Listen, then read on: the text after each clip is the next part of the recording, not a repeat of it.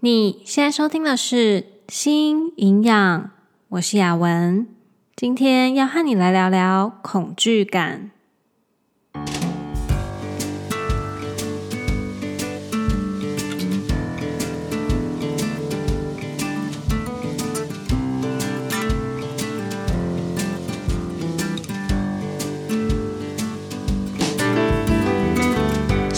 这个频道是为了要传达营养理念和讯息，而不是提供任何医疗相关的诊疗。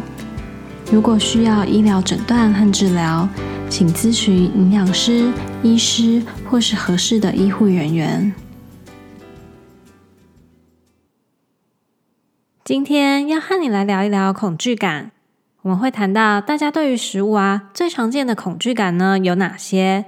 为什么我们会有这些的恐惧感，以及要怎么卸下这些恐惧，跨出和食物和平相处的第一步？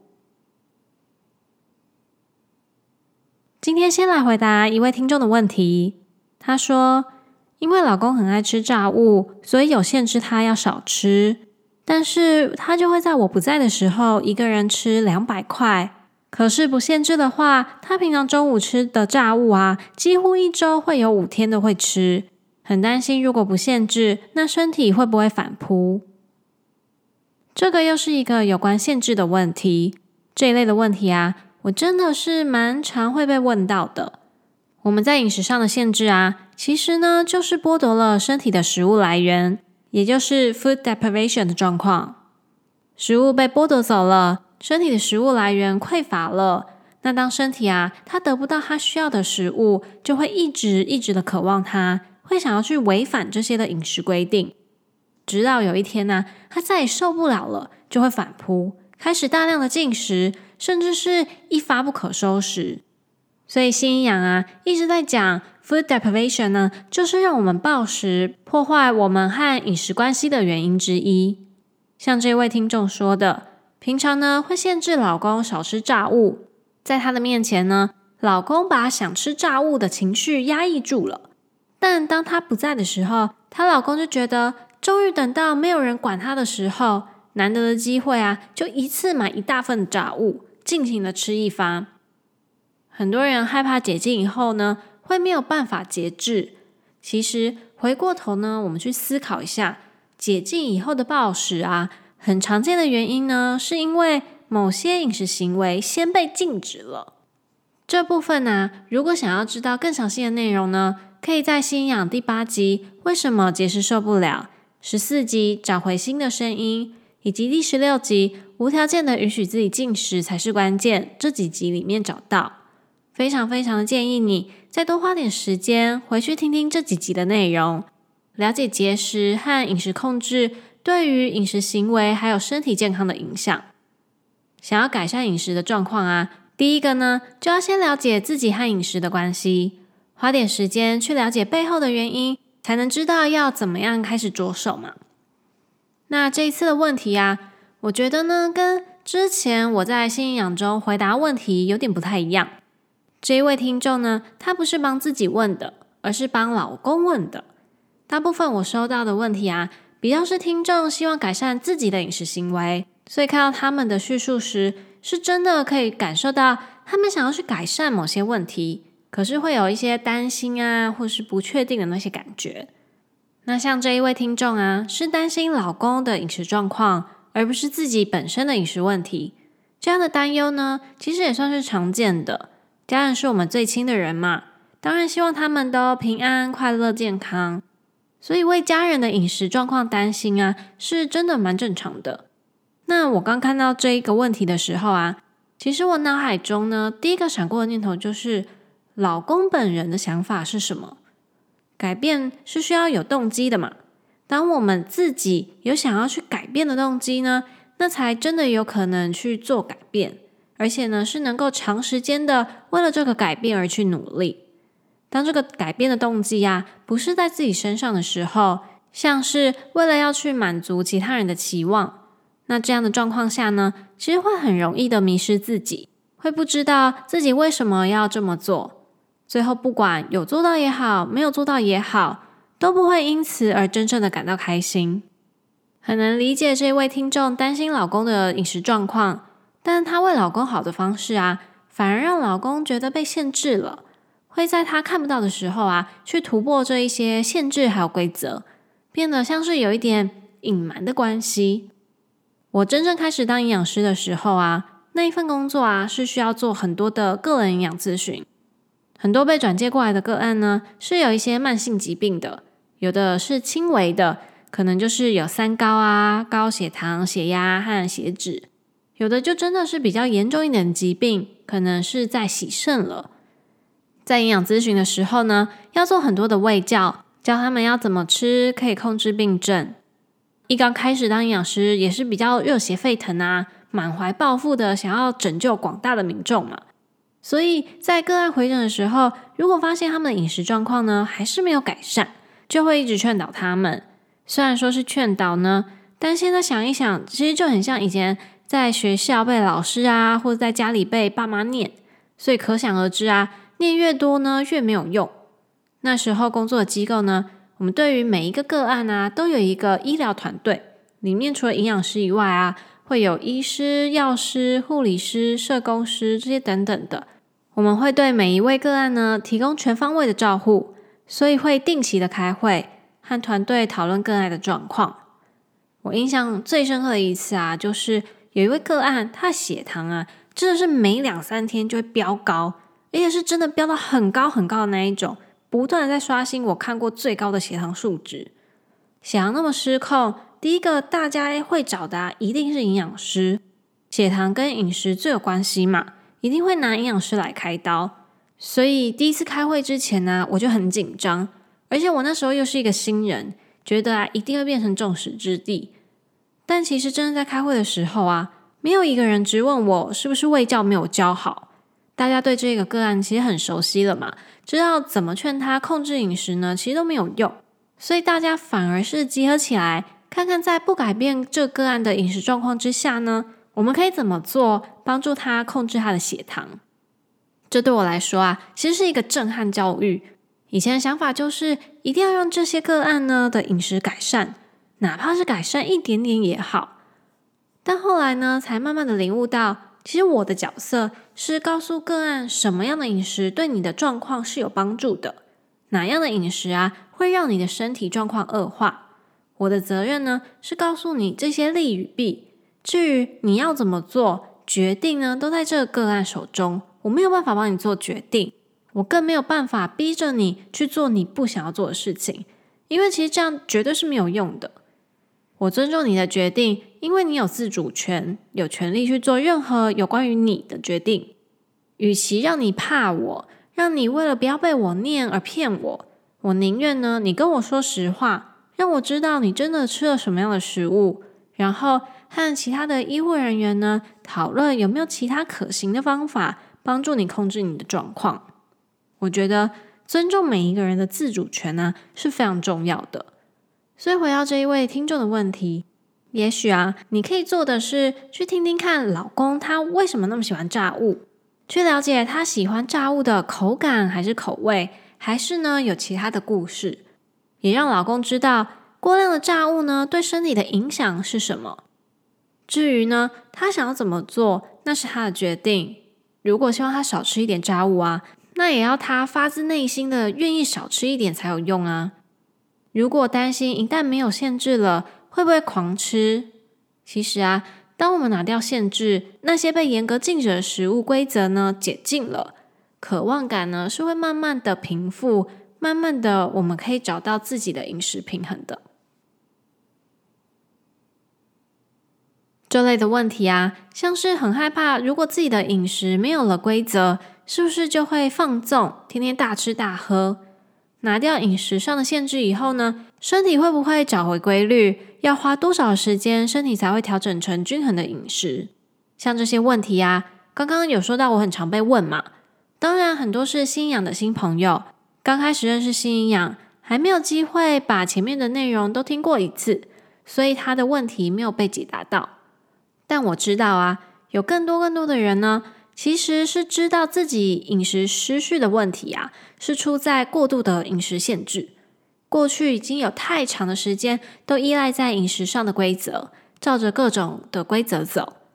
现在忽然要拿掉这些规则呢，会无所适从，害怕自己解禁以后就会开始乱吃一通。不知道这么做真的可以帮助自己更健康吗？因为这些质疑还有恐惧，所以一直没有办法真正拿掉饮食上的限制。我太常被问到类似的问题，太常感受到这些害怕，所以我就决定想要来和你谈一谈恐惧。刚刚所说的这一些害怕、这些不安呢，都是很正常的反应。瘦身文化的思维下，让我们的生活有各式各样的饮食规则，跟随着规则走呢，比较轻松嘛。规则就是很死板的东西啊，那你跟着规则走，不太需要动脑去思考嘛。所以越来越多的人依赖着这些规则。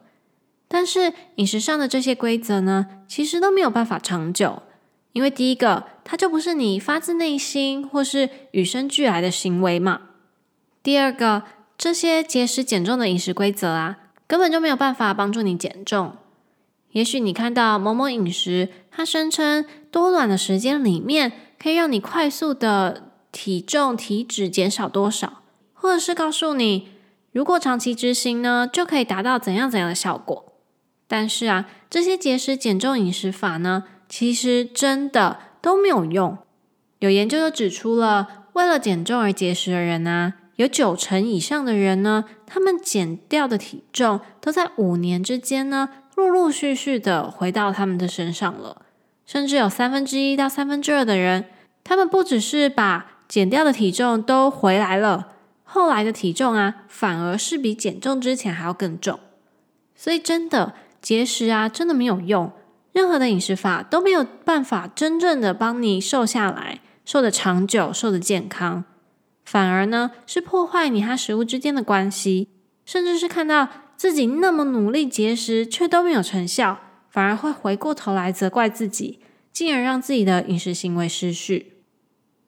当我们已经很习惯去依赖饮食规则，现在忽然要拿掉这些看得到的东西。转而呢，去利用身体发出来无形的讯息去进食，这当然会很不安、很焦躁嘛，会有很多的担心还有害怕。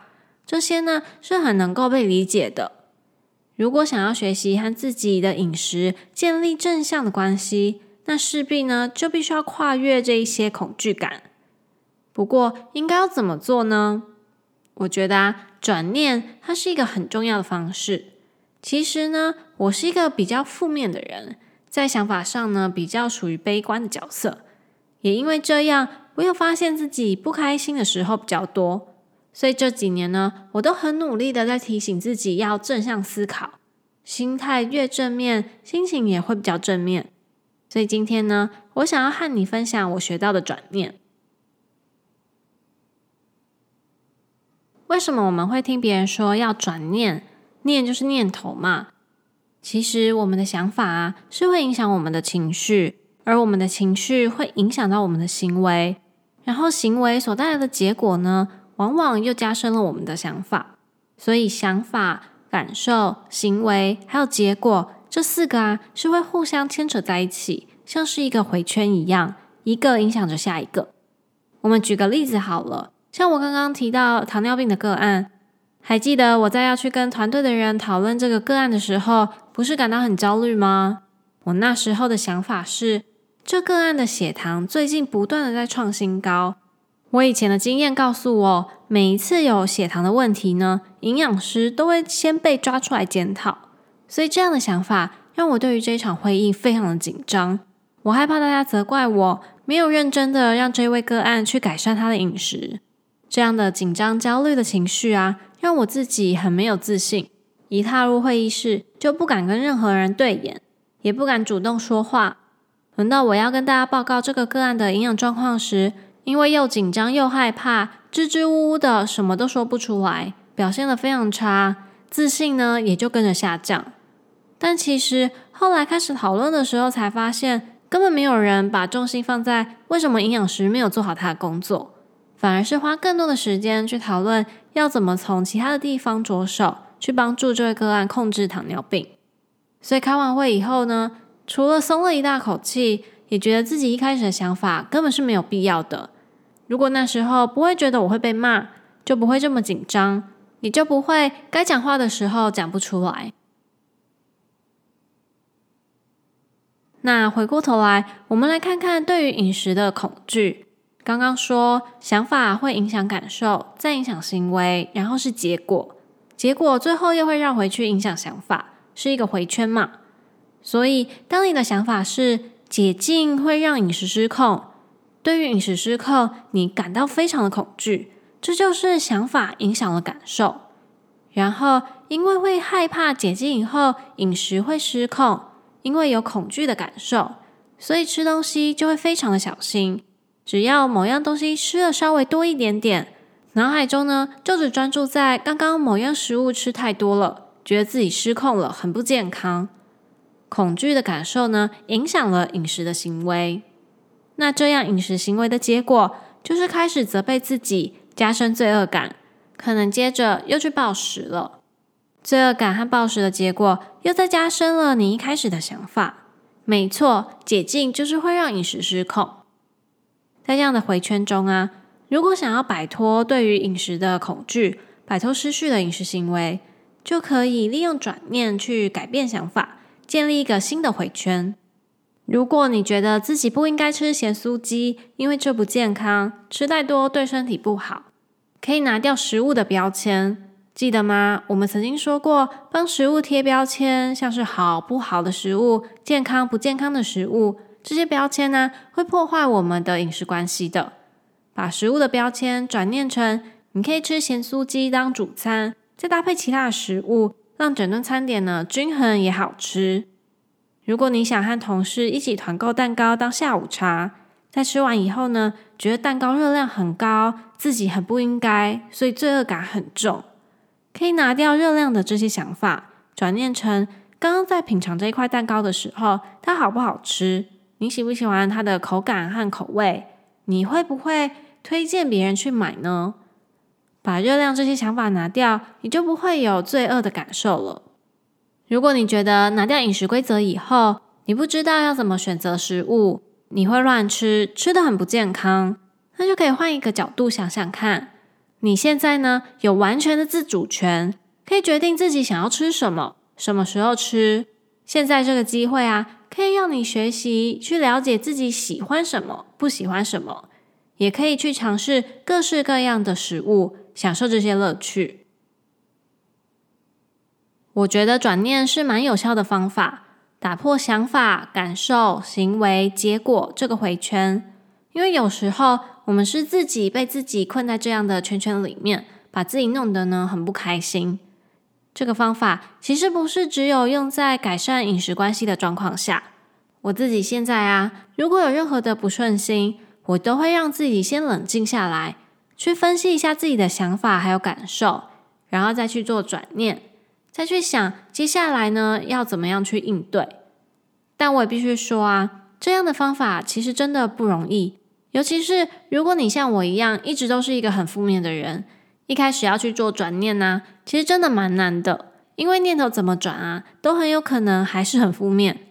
不过就是慢慢的去尝试，慢慢练习，我自己觉得是很有帮助的。如果你也想要试试看转念来改善饮食关系的话，可以搭配新营养在第十七集，我给了自己坚果许可证，我和你分享的方式，先找一个你以前限制自己的食物试试看。假设说你很喜欢洋芋片，但都限制自己不能吃好了，试试看呢，允许自己无条件的吃洋芋片，然后在尝试的时候呢，去检视自己对于吃洋芋片这件事的想法、感受、行为还有结果，想想看你的想法有没有哪边可以改变，给自己一段时间去试试看，也记录一下你的感受，看看你和洋芋片的关系呢，有没有什么变化。今天回答了听众对于饮食限制还有解禁的问题，也利用他的问题呢，延伸的谈到了对于饮食的恐惧感。如果已经长时间进行饮食控制，忽然之间要解禁，会有很多的疑问还有害怕，这是很正常的哦。心境上一定是会很难调试的嘛。我们可以利用转念的方式，去打破想法、感受、行为、结果这个回圈。帮助我们建立正向的饮食关系。如果你愿意尝试转念，可以搭配无条件允许自己进食的方式试试看。尝试了这样的方式以后啊，无论最后的结果是什么，都很欢迎你留言或写信到雅文 RD at gmail dot com 和我分享你的心得哦。好啦，今天的内容就差不多到这里。如果你有什么疑问或是想法，非常欢迎你留言或是写信给我，可以一起讨论和思考。如果你喜欢今天的内容，请帮我分享给身边的亲朋好友，让更多人可以一起加入我们。最后，谢谢你今天的收听，那我们就下次见喽，拜拜。